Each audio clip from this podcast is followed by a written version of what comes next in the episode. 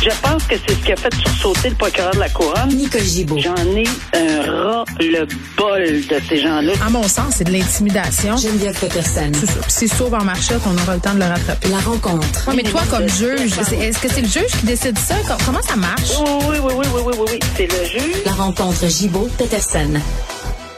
Salut, Nicole. Bonjour, Geneviève.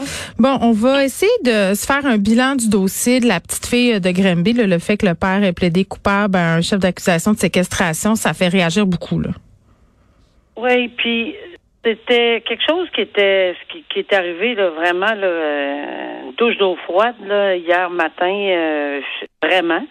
Je pense que personne l'avait vu venir. Euh, ça s'est passé lundi, puis on parle de ce qui s'est passé lundi en cachette. Juste rétablir les faits. Là.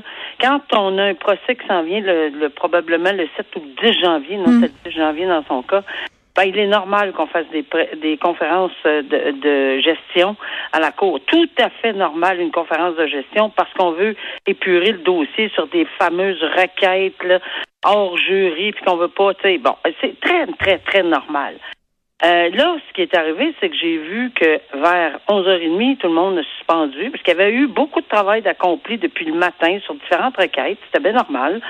Mais à 11h30, on ajourne, puis pour des raisons inconnues, on revient pas, sauf à 4h15. 4h15, tout le monde euh, revient, on annonce au juge qu'il va avoir un plaidoyer de culpabilité. Et ça aussi, c'est toujours possible. Par contre, euh, est-ce qu'il fallait le faire tout de suite à 4h15? Peut-être oui. C'était peut-être mieux de le sceller. peut-être qu'il voulait pas qu'il repense et qu'il change d'idée. Je sais pas. J'ai aucune idée des motifs ou de la motivation pourquoi on l'a fait à 4h15. Mais euh, bon, on a discuté des faits. Euh, ils ont préparé quelque chose en commun. Parce que faut comprendre que quand on déclare quelqu'un coupable, la job Oui. du juge, c'est de s'assurer que la personne reconnaît les éléments de ou des infractions qui, euh, qui pèsent contre il ou elle. Alors ici, pour des raisons qui ne sont pas encore nécessairement expliquées, là, c'est là que je vais ouvrir la parenthèse tantôt, ils se sont entendus, clairement, là, clairement, la défense et la couronne se sont entendus pour plaider coupable au chef de séquestration. Il y avait trois autres chefs. Il y en a un qui a un arrêt conditionnel, deux autres, je suis pas certaine encore aujourd'hui où est-ce qu'ils sont rendus, là. Et on a parlé euh, de, de, de- que ça, ce processus-là, là, ce, qui avait, ce qui était écrit cette dernière journée-là, là, de lundi, avant que la famille soit mise au courant ou les familles soient mises au courant, il y avait une ordonnance, il y a encore une ordonnance jusqu'au 7 janvier Oui. euh, de non-publication sur les faits dans ça. Sauf que on en connaît beaucoup, ça, ça a tombé. Les autres ordonnances de non-publication auxquelles on était liés, puis euh, Ouais.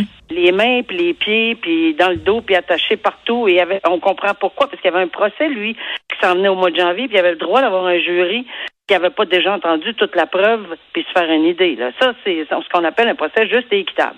Bon, alors, mais, mais là, on en entend beaucoup, beaucoup plus, parce que tout ce qui a été dit, je parle pas des 20 minutes là, de 14h17 ou 27 là, à la fin de l'audience à 16h40, mais tout ce qui existe avant ça, ben, il y en a plus d'ordonnance de non-publication. Et là, ça déboule. Et là, on en apprend aujourd'hui quelque chose de grave. Et pourquoi, là, je reviens à la question, pourquoi il y a eu un règlement? Oui, mais ça On choque le monde, c'est ça, parce qu'ils se disent, OK, mais là, juste séquestration, il peut pas avoir à vie, c'est 10 ans maximum. Fait que Ouais, c'est sûr c'est que. c'est l'autre euh, imbroglio qui est arrivé, c'est que euh, le procureur de la couronne aurait dit à des journalistes non, non, ne vous inquiétez pas, c'est punissable à vie. Euh, Ouais. ben là, Puis euh, là, non, hein? c'est parce que c'était pas ça, puis on vérifiait, puis certains disaient, ben voyons, puis même plusieurs papiers et plusieurs médias ont circulé que c'est à vie après ça pour s'en rendre compte que c'était Hein? Oui, c'est écrit dans le code, mais qu'est-ce qu'il y avait? Est-ce qu'il y avait autre chose qu'on connaissait pas? Bon, euh, faire une histoire courte, la séquestration sur laquelle le chef ils se sont entendus, euh, j'espère qu'on va on va pouvoir en connaître euh, pas nécessairement le détail parce que oui on va le connaître c'est pas de ça que je veux parler mais pourquoi on a accepté ça? Puis ça je pense pas que le, le procureur de la couronne ou la couronne le DPCP euh, je pense pas qu'on ne peut pas parler de ça en ce sens qu'on pourrait préparer quelque chose pour expliquer. Puis je pense que le public là euh, et, et moi aussi, je me le demande, là, parce que c'est sûr que maintenant qu'on sait que c'est seulement sur séquestration et qu'il y a une large différence avec euh, le- la négligence euh, criminelle causant la mort au niveau de la peine, c'est sûr. Euh, parce Mais que- si toi, tu te le demandes, Nicole, imagine nous autres. Sais? c'est pour ça que je lance. un- je- Tu sais, on, on a fait ça dans le cadre de notre travail dans le comité sur la police. On dit communiquer, les journalistes, que, de, communiquer ce que vous pouvez, sans, sans, sans nécessairement commettre des. Puis, tu sais, c'est sûr que le DPCP est jamais obligé de s'expliquer. On le sait ça. Mais on est, je le sais, puis je répétais tout le temps, oui, on le sait, on le sait, on le sait. Mais là, on est dans un dossier très particulier. Il y a des gestes qui ont été posés rapidement à 4 heures et quart probablement motivé, puis qui demanderait un minimum d'explication. Ça se peut que la preuve ait été difficile à faire, parce que je connais cet article-là du Code criminel, puis c'est vraiment pas facile. Puis qui aurait eu comme témoin? Est-ce qu'on aurait demandé la personne qui vient d'être condamnée pour meurtre de venir témoigner contre lui? Peut-être que c'est tout ça. Mais il y a une explication, un fil d'explication, je pense, potentiellement que la couronne pourrait faire pour, pour au moins expliquer. Ça ne veut pas dire que les gens vont l'accepter, mais la couronne pourrait minimalement s'expliquer là-dessus. Et là, on verra, évidemment, quelles ont été les, quelles vont être les représentations sur sentence. Est-ce que oui ou non, on a déjà un règlement de prévu? C'est possible. Puis là, je fais une deuxième parenthèse. Faut pas que les gens pensent que quand on fait des règlements couronne et défense, c'est pas correct. Au contraire, c'est encouragé par les cours supérieures, la Cour suprême, dans le but, dans certains cas et régulièrement, pas d'éviter de longs procès, prendre du temps de cours pour absolument, pas pour rien, là, mais prendre du temps de cours précieux et quand on a peut-être une, tu sais, on pense peut-être de pas arriver à notre fin, là. Puis en plus, c'est en- c'est- c'est- c'est encouragé. Au contraire, la Cour suprême, la Cour d'appel, dans tout- on dit soyez euh, ouverts à l'esprit, discutez avec vos collègues, essayez de faire.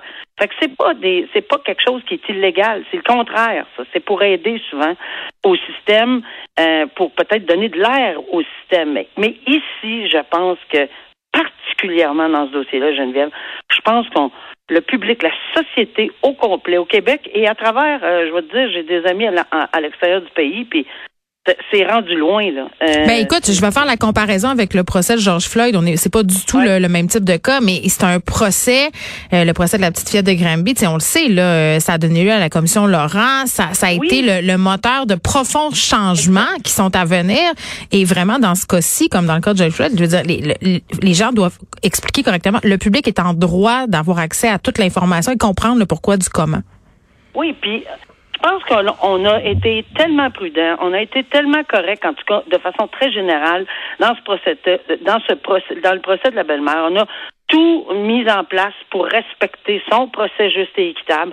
On a tout mis en place pour respecter son procès à lui de juste et équitable. Mais là, ce qu'on entend des propos là à travers le Québec, et je sais que c'est, on va me dire ben oui, mais c'est pas des juristes, puis on pas mais moi je le suis là, puis j'aimerais ça comprendre pourquoi euh, on a posé tel, tel geste pour pouvoir, moi, par la suite, si, si je suis capable de le faire, aider les gens à vulgariser cette décision-là en l'expliquant. Oui, je me fais tirer des roches des fois en ce sens que on me dit, ben oui, bon, c'est bien, là, regarde, là, votre code criminel, puis vous êtes tous dans... Oui, peut-être, mais j'aimerais ça être capable de- d'expliquer. Il y a certainement des raisons. Encore une fois, ils sont pas obligés de les expliquer. Par exemple, le DPCP, mais je trouve Il y aurait intérêt à. Minima, oui, intérêt à minimalement expliquer les décisions, tout comme on va être obligé d'expliquer des décisions, pas juste là, là parce que c'est, c'est, il y a d'autres, le filet social complet a manqué. C'est affreux ce qu'on lit aujourd'hui dans les journaux, là. Mais c'est affreux. On- Ah, moi, Nicole, j'ai eu de la misère à me rendre à la fin de certains paragraphes. Très, très non, honnêtement. on- n'est pas fiers, là. Il faut pas être fier. On l'a échappé partout. Puis j'espère qu'on n'a pas le principe de se Hmm. dire, oui, oui, mais moi, non, c'était l'autre. Non, pas moi, non. non, c'était l'autre. qui- Ça, moi, là, là, je, d'abord. Oh oui, je se dédouaner, se dédouaner. Puis moi, ce qui m'a le plus brisé le cœur, c'est de comprendre que cette petite fille-là avait tellement fait d'actions qu'il aurait pu. Et sa grand-mère. Oui, ben oui, j'ai fait une entrevue euh, avec elle. Euh, incroyable. Quand elle a entendu. Nicole à la radio, euh, qui Ah. qui a- elle a tout de suite pensé que c'était sa petite fille. Elle l'a su tout de suite. Tu sais, c'est te Ben, dire. C'est te dire. tout fait. Et, et- et cette femme-là et la petite fille ont tout fait, tout fait pour essayer. En tout cas, la grand-mère, là, Mm. je pense qu'on peut pas, euh, on peut pas nier qu'elle elle a tout fait Ouais.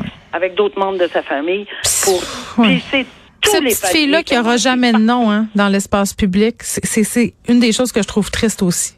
Ben, je ne sais pas si un jour, euh, peut-être, lorsque d'autres situations arriveront, euh, la majorité de, de, de, de, la famille en général, etc. Oui. Espérer qu'on va pouvoir euh, y penser avec un autre. parce qu'il y a un autre, un, autre enfant impliqué dans, dans l'histoire, évidemment. Oui, exact. Alors, on, on, attendra à ce moment-là. Exactement.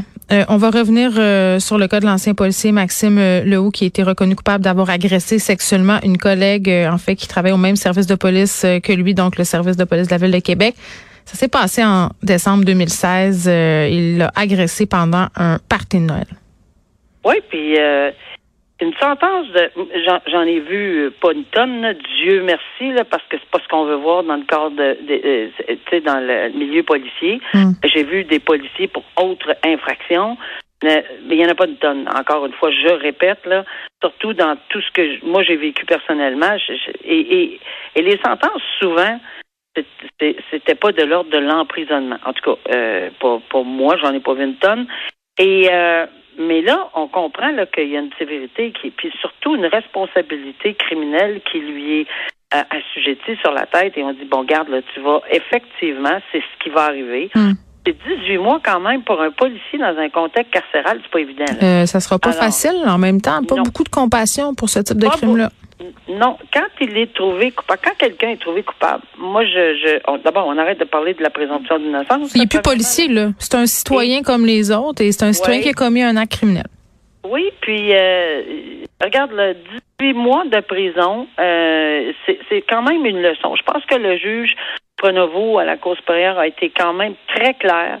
Et ce qui arrive, c'est que, tu sais, tout le monde me demande souvent, est-ce que le fait d'être policier, ça fait quelque chose sur la sentence? Mais absolument, c'est un facteur aggravant. Pourquoi? Parce que c'est eux, on porte notre confiance en ces gens-là. C'est le, le premier critère, c'est on a une grande confiance en cette... Oh, enfin, il y en a plusieurs qui l'ont perdu, hmm. mais pas ce que je veux dire, c'est que normalement, cette fonction-là, une fonction de confiance, de droit, de droiture, de, de patte blanche. De, et, puis, on a de la misère à s'imaginer qu'on va aller dans un contexte d'actes criminels.